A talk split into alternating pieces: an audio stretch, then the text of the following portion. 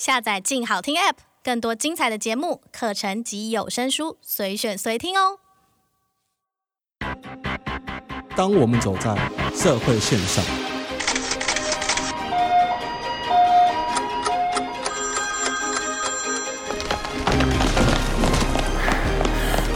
当我们走在社会线上。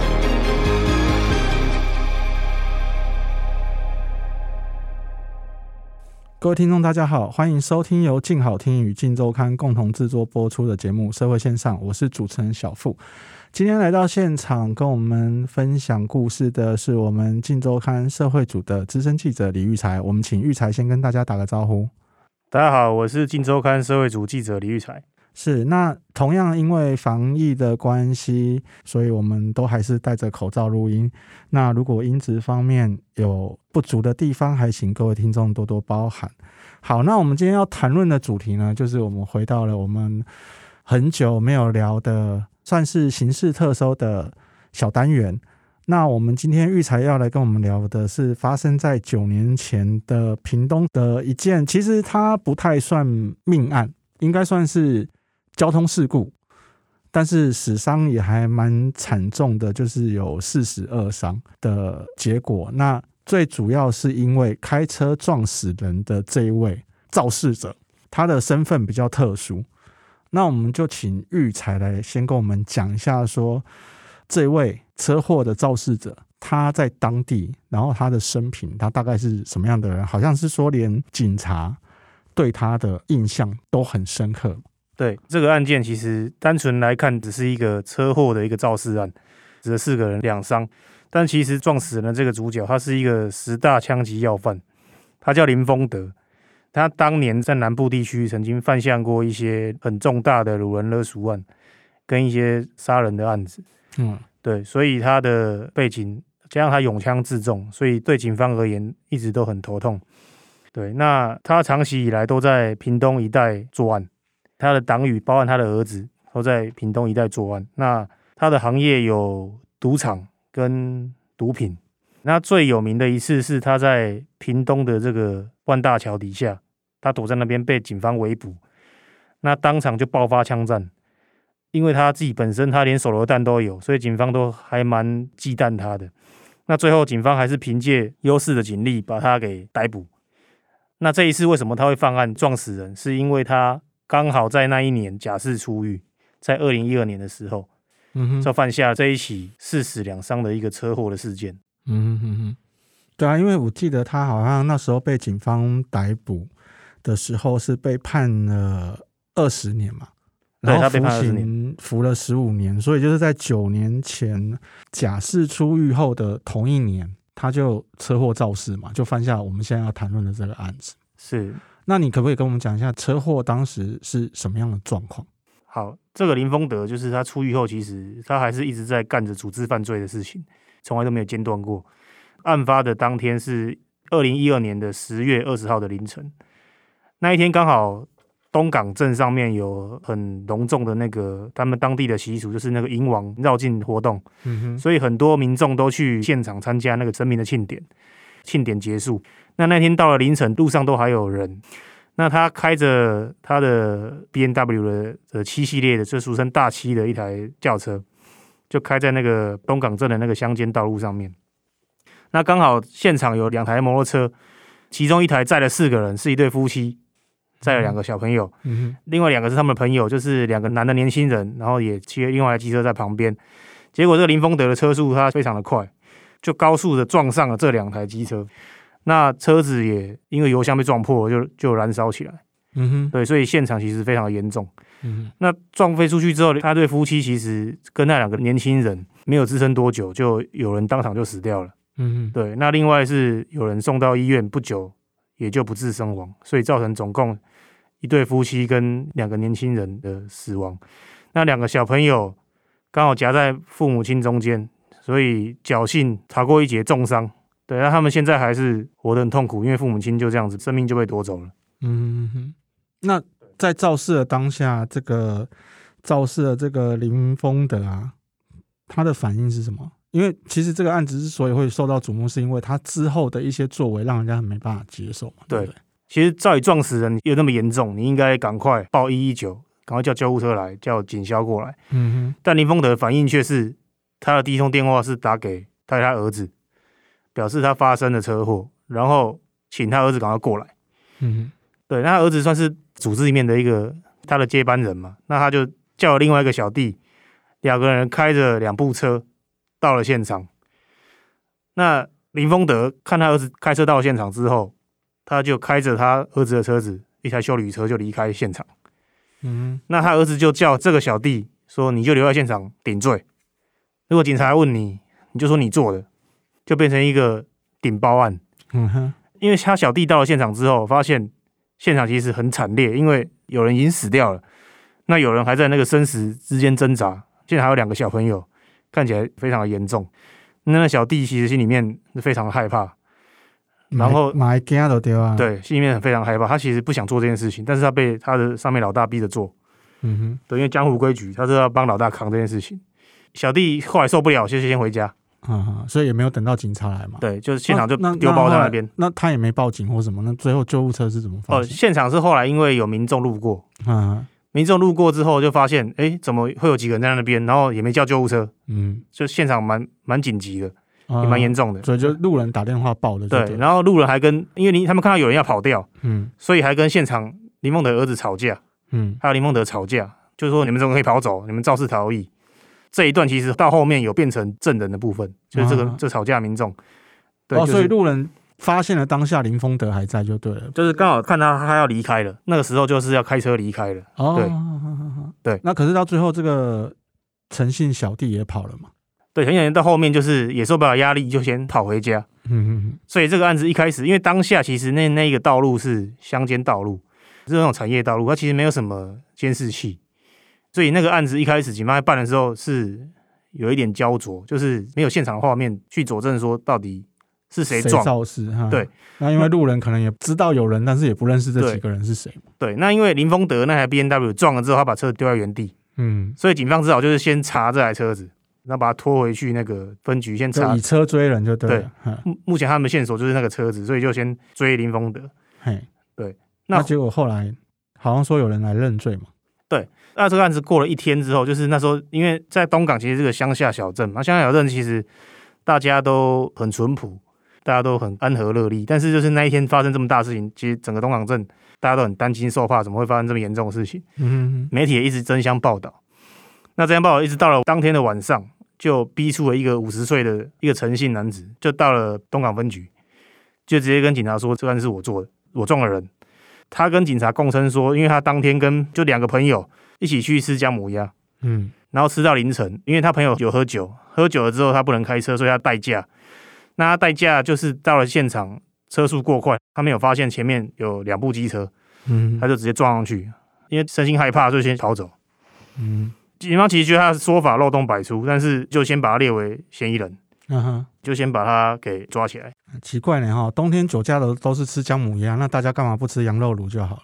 啊，对，因为刚好附近有家姜母鸭，啊、那个东港镇上有家姜母鸭，他的他们之前有去吃那个姜母鸭，没有错。嗯哼，但是其实基本上在东港这种地方，你说一台 BMW 大七，如果警方要以车追人，其实也很快就会锁定林丰德了吧？但林丰德其实因为他是枪击要犯嘛，他其实也知道警察在盯他，因为他他又是假释期间，那其实他的联络都是靠他跟他儿子之间的通信。嗯，然后他本身其实他有三支电话。嗯哼，警方在盯着他的时候，其实大部分都是盯着他主要两支电话。嗯哼，那另外一支就是类似人人头王八机，嗯，他他比较少用，所以那个部分一开始警方只有查到 B N W 车主是他，警方也只有在 B N W 上面上采证，但是还没有直接证据证实就是林峰德。嗯哼，所以他也只能把那个来认罪的那一个诚信男子先押解到地检署去。嗯，先反正最起码要先列关系了。对对对对对对，嗯。但是其实警方应该还是有一直在盯着林丰德吧？因为像他，呃，我记得他假释出狱那年，好像还有涉嫌教唆小弟去恐吓议长什么的。哦。对，这个案子就是另外一件。就其实这个警官在办这件案子的时候，其实就是先注意到他前面的这件案子，就是议长住处的一个枪击案。就林丰德当年其实有去恐吓威胁那个屏东县议长周典论，那他的小弟。其实有到周典论家里去开枪，然后也也有涉及他的坐车，就开了七八枪这样子。对、嗯，对啊，嗯，假释期间还敢这样，其实对很嚣张，真的还蛮嚣张的，在地方非常嚣张。刑事局侦八大队就是南部打击犯罪中心，早就在盯这个林丰德这件案子。嗯，辗转发现屏东的这个撞人案，这个车祸案件又跟林峰德应该有关系。嗯，所以就加入南打的这个警力来侦办这两起案件。嗯，对。算联合变成专案小组就对，对，就跟东华分局合并变专案小组。对，因为我知道说这件案子好像当初你也有下去采访嘛。呃，对。后来能够锁定林峰德就是肇事的关键的证据跟过程是什么样的状况？哦，其实是有两个部分。第一个是因为车子撞击那个摩托车的时候，其实撞击力要很大，因为车子很快，车速很快。那因为安全气囊有爆开，那爆开之后它。林丰德的 DNA 其实就留在那个安全气囊上面，对，嗯、这部分有被警方采集到一些他的 DNA。嗯，那另外一个部分就是我刚刚有提到，就是说林丰德他本身有三只手机，前面两只警察其实都盯得很紧，那他只有跟他儿子或他身边亲信的人联络，基本上这个部分其实没有什么直接的联系，没有什么直接的影响。但是警方发现他拿了第三只那个王八鸡，就是在车祸的期间一直拿这个第三只手机在。打电话，嗯，警方其实有去定位他的手机的位置，就发现他在案发的期间，他的人就是在那个车祸现场附近的机台，他的他的机台出现在那个附近，他的讯号，嗯哼，所以警方就凭着这两点，就认为林峰德涉嫌的这个成分非常的重。嗯，对，直接认定他就是就是车祸肇事的主谋，他就是肇他就是肇事者。对对啊，你说平常车上有你的指纹就算了，安全气囊都还有他的 DNA，对，总不会没事拿安全气囊来爆头吧？对，就直接可以认定就是他开车的。那好像说锁定之后搜证期间，林峰德有想要绕跑吗？对，因为其实一开始他是找这个他的小弟来投案嘛。但是因为那个小弟很害怕，所以叫他爸爸，就是那个陈五十岁陈男警来投案。啊，就吃姜母鸭那位。后来被离心，就是说这是这个小弟的爸爸来投案。那警方其实都已经知道，哦、都已经知道这个过程了。但是警方是故意秘而不宣，就是他们报警检察官指挥的时候，检察官跟他们说：“你们就任凭他们串供。”嗯，对，就把这些过程记录下来，就是这一些人关系人都在串供。嗯，不要把这个东西破局，让他们继续串供。然后林丰德其实因为那几天。那个新闻大概连续报了一个多礼拜，那每天这样子，媒体舆论压力轰炸下来，林丰德自己也会怕，他会担心警察找上门，对，找上门。其实他一直有在计划要逃亡，嗯、因为警方有在他的通信监察里面有发现他要逃亡的讯息。嗯哼，对。那那一天他有跑去一个开工程行的友人那边，跟他友人讲一些事情，疑似就是要逃亡。嗯哼，所以警方就难打就趁那个时候部署一些警力就。直接杀到那工程行里面去，把他带出来。Uh huh. 对，那林峰德其实他被捕的时候，他他其实还故作镇定，就是他因为他也是老江湖，所以他整个人就是看起来还是很镇定。然后押解到警察局的时候，他也一句话都不讲，他也都完全不承认这些事情，不承认这一些他有去找人顶罪啊，然后就是说肇事肇事逃逸这些事情。所以他到后来是怎么样让他认罪的？因为变成警方就是变成每个人都要问笔录，包含这个他小弟，包含他儿子。大概四五个关系人都抓来问笔录，那诚信男子还是坚称就是说，这是我开车撞的。那警方就把通联记录跟那个 DNA 的部分拿出来，就有跟这些他的小弟各个击破，就是其实你们把事情供出来，对你们来讲比较有利。嗯，所以他的小弟就被各个击破，就是说好，那其实是林峰德撞的，他就是要帮老大出来顶罪，因为这是老大交代的。嗯，就突破他们的心防，就是直接认罪。那认罪之后，那个。林丰德眼看也守不住了，他也就只好默默的承认这件事情。对，嗯、然后所以这整个事情才终于真相大白。嗯，林峰德好像最后就是说，其实他在这件案子上面，即便四死二伤闹得那么大，然后最后也还是只有被判了呃过失致死的部分是一年十个月嘛。对，然后好像还有其他的，像是肇事逃逸、伪证这些。到最后是判七年，对，然后再加上他之前的二十年刑期，还有五年，对，还假释的时候还有五年还没用完嘛，对，所以就直接把七年加五年加一年半，对，就是他还要再关十三年左右，对，十三年半左右嘛，嗯，对，其实这案子过程就让我们好像就是两个怎么讲不同的父亲，你知道吗？林峰德，你看爸爸车祸肇事，打电话向儿子求救。对对不对？然后那个诚信小弟呢，就是被老大叫去顶包之后，是自己跟爸爸求救，结果是爸爸出来顶。对，这也算是父爱的一种嘛。对，没办法，因为这是两个完全不同的社会情境的一个状况。对，但是我们听说就是林丰德这样被重判了嘛，就是反正加一加还要再坐十三年多的牢。嗯，可是好像后来说这个牢是越坐越久，是不是？对，因为林丰德其实他在监狱里面还是完全没学乖，他还是犯了一些事情。后来就是因为他的案子有一直有到更一审，他的余刑加上七年加一年半这个部分，对，总共十三年。然后后来他二在二零一二年底进入屏东监狱服刑，但进入屏东监狱服刑的时候，他就一直在跟里面的这些监所管理员在勾串，嗯，做一些私相授受的事情，一直到二零一五年十月的时候呢，他被发现他跟一个冯姓的监所管理员勾结，他怎么勾结？他请这个监所管理员帮他夹带香烟。帮他夹带茶叶，嗯，进来这里面，让他可以享用这些东西。那后来这个被人家抓包，被人家检举，结果这个管理员就被判了三年六个月。嗯，后来因为林峰德这种素行不良的分子太顽劣了，所以狱方要把他移监到台南监狱。嗯，他移到台南监狱之后，又发生类似的事情，所以在二零一七年一月的时候就被移到绿岛监狱，火烧岛最远的地方，嗯，让他关在里面。结果他到了绿岛监狱之后。也有事，对，他到绿岛监狱之后还是死性不改。他这一次就是因为那个林丰德的名气在里面还蛮大的，那这些监守管理员知道林丰德其实私底下有一些钱，因为他经营赌场、经营毒品的部分有一些不错的收入，所以这个绿岛监狱管理员姓萧，他刚好本身有积欠一些赌债，那就找上这个林丰德，主动要跟他借钱。那后来他就拿了林丰德十二万块。那林丰德刚好顺势也向这个萧姓的这个监所管理员提出一些要求，就是说，那你必须帮我带毒品啊，帮我带香烟啊、槟榔、威士忌这些东西，甚至还有手机可以对外联络，嗯哼，就要要求他提供这些东西。结果这一个人就全部帮他照做。结果后来因为其他人也是看不下去，这两个人勾串太离谱了，后来又检举。那今年的三月，这个案子在高等法院的花莲分院，法林又多加了三年的徒刑，那这个萧姓管理员变成七年半，嗯哼。所以其实这两个人都很得不偿失，对，就是反正坐牢期间还一直增加自己的朋友就对了，就是狱友，就是他在外面不好聊，就叫他进来一起聊这样子。对，对，其实这整个坐牢期间，我觉得我比较纳闷的是说，林丰德在外面就是个坏蛋，也就算了，我们矫正署给这些监守管理员的待遇有多差，老是要帮这些人带这些东西，而且带的东西里面，我觉得你说香烟啊。槟榔啊，威士忌啊，手机啊，那个我都还可以理解。对对啊，你没事夹带个茶叶，是里面有茶壶可以泡的。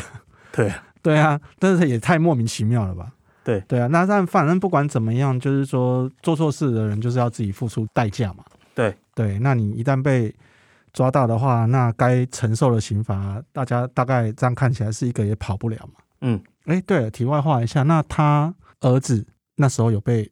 哦，被判刑或怎么样？后来他儿子的部分是因为这样，就是林丰德他教唆他儿子的部分。那后来他儿子是在另外一个案子被警察抓了，嗯、就是那个周典论的那一个枪击案。哦，议长的那个案子，议长的住处的枪击案，就是他儿子其实主要是涉及那个案子，他的另外的案件被移送判刑。哦，对，所以基本上就是那基本上在这个案子也是有伪证罪了。对，就是、这个、哦，也有伪证罪的，对，嗯，嗯，所以基本上这对父子。呃，应该算说离开了潮州之后，应该给我们潮州这个淳朴的小镇带来了平静的生活吧。至少短期间内，它不会在在南部地区再有一些乱象发生。对，就是对啦，也不会啦，因为林丰德如果照这个刑期算下去，出狱也七十几，如果还可以搞的话，应该也还算蛮强。对，他出来的时候已经很老了。对对对对对。